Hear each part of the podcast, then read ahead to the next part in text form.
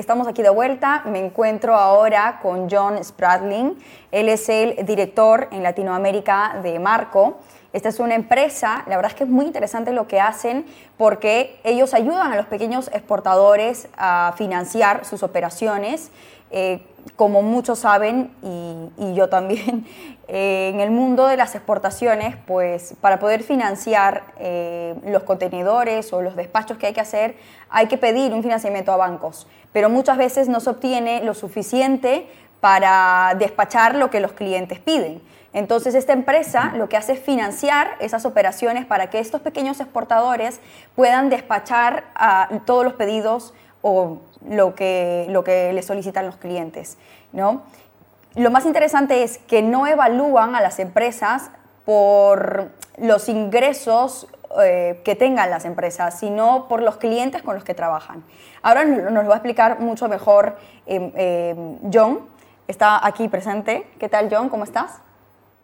Buenas tardes, Ana. ¿Cómo anda? ¿Todo bien? Todo bien, con mucho frío. ¿Qué tal tú? Con mucho frío. ¿Desde, dónde, ¿desde dónde nos hablas? Te acompaño de Montevideo, Uruguay. Muchísimas gracias a todos, Intiuncu, por, bueno, por el espacio del día de hoy. Muy entusiasmados para, para hablar de Marco. Y bueno, muchas cosas de las que vamos a hablar hoy tienen mucho que ver con lo que hablaba Alexis y Marcelo. Este, me parece que nosotros nos estamos movilizando ¿no? para todo lo que son las pymes en Latinoamérica, las pymes en Europa también. Eh, ya entendemos que el foco de volumen y las empresas grandes ya tienen el financiamiento establecido, el freight forwarding establecido, y mismo también, por ejemplo, los préstamos que hablaba Alexis, ya la banca tradicional está ayudando a estas empresas grandes, donde nosotros, nosotros como Marco y nosotros como otras entidades nuevas que aparecen en el mercado, apuntamos a estas empresas pequeñas, porque son al final del día eh, las empresas que ayudan a las economías a crecer y son las que eventualmente van a pasar a una faceta más grande y ahí estamos nosotros ubicados hoy. Y como bien decías vos, Ana, nosotros ayudamos a estas pymes el tema del financiamiento sin realmente buscar qué tipo de respaldo financiero tiene la entidad latinoamericana, sino sí quiénes son sus clientes un poco más en el exterior. Pero ahí, este, con eso, Ana, de vuelta, muchísimas gracias por el tiempo de la tarde de hoy. Cuéntanos un poquito, eh, además, qué requisitos deben cumplir estas pequeñas empresas exportadoras eh, para que ustedes les den ese financiamiento.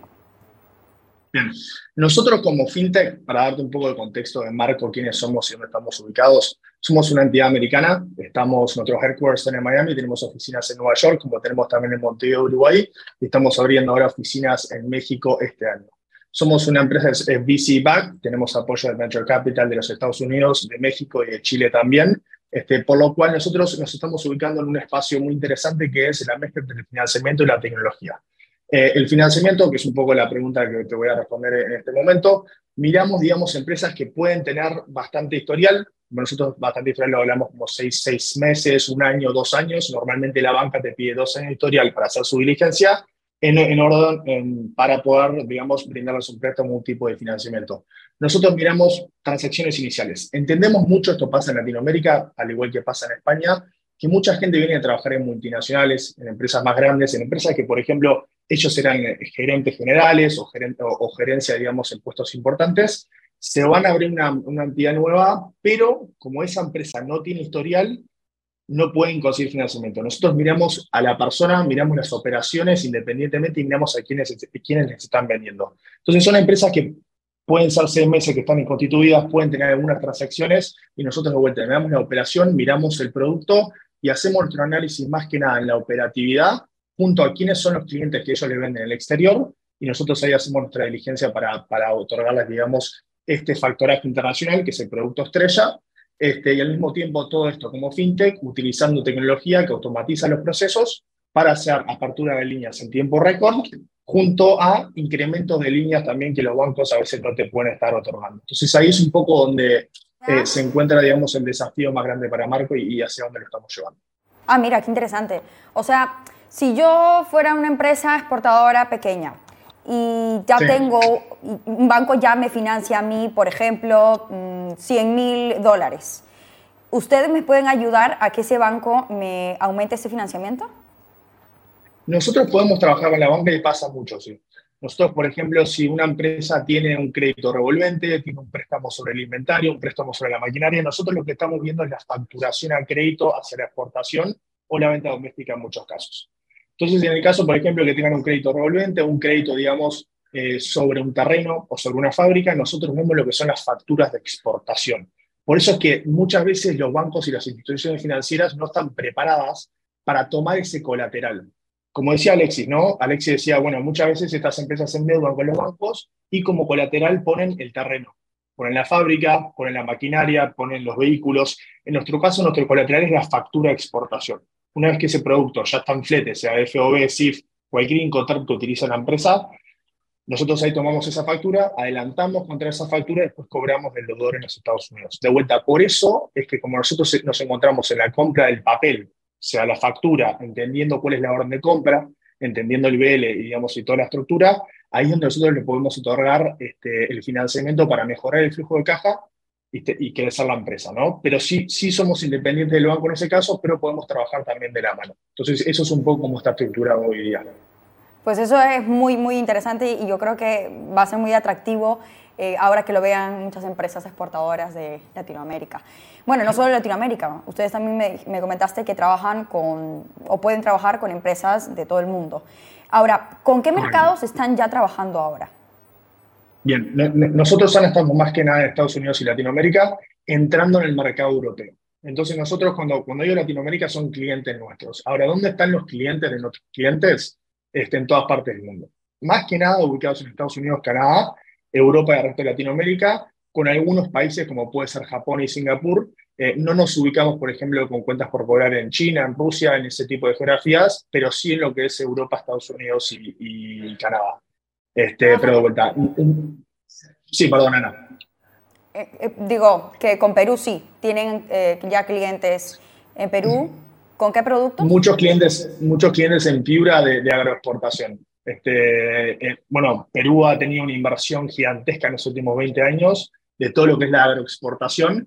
Este, nosotros nos encontramos, este, bueno, trabajamos muy de la mano, por ejemplo, empresas que tienen relaciones sociales en Perú y en México, como puede ser el producto del aguacate, que hemos hablado, Ana, justo antes de esto, que ellos se complementan muy bien por el tema de las temporadas. El pico de la zafra de uno es distinto al otro, entonces para las exportaciones, para que ellos puedan seguir produciendo, muchas veces tienen su propio terreno o hacen acopio doméstico de, digamos, de, empresas más pequeñas o mismo familias.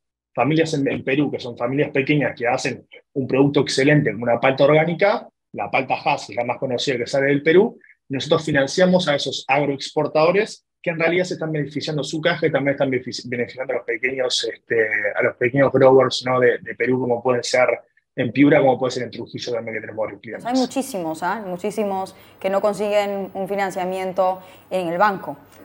Así que yo creo que les viene, les viene muy bien. Ahora, ¿con qué mercados no trabajarían? ¿Qué pasaría en el caso de Argentina, por ejemplo? En el caso de Argentina es un poco más complejo, de, la misma manera que nosotros, por más de tener eh, oficinas en Uruguay, no estamos trabajando, nos ubicamos más que nada en la parte norte de Sudamérica en todo lo que es la región andina, Centroamérica y, bueno, Norteamérica, en el caso de México, Estados Unidos y Canadá. Eh, con Argentina, más que nada, la, complicación está con el tema de la salida y entrada de las divisas.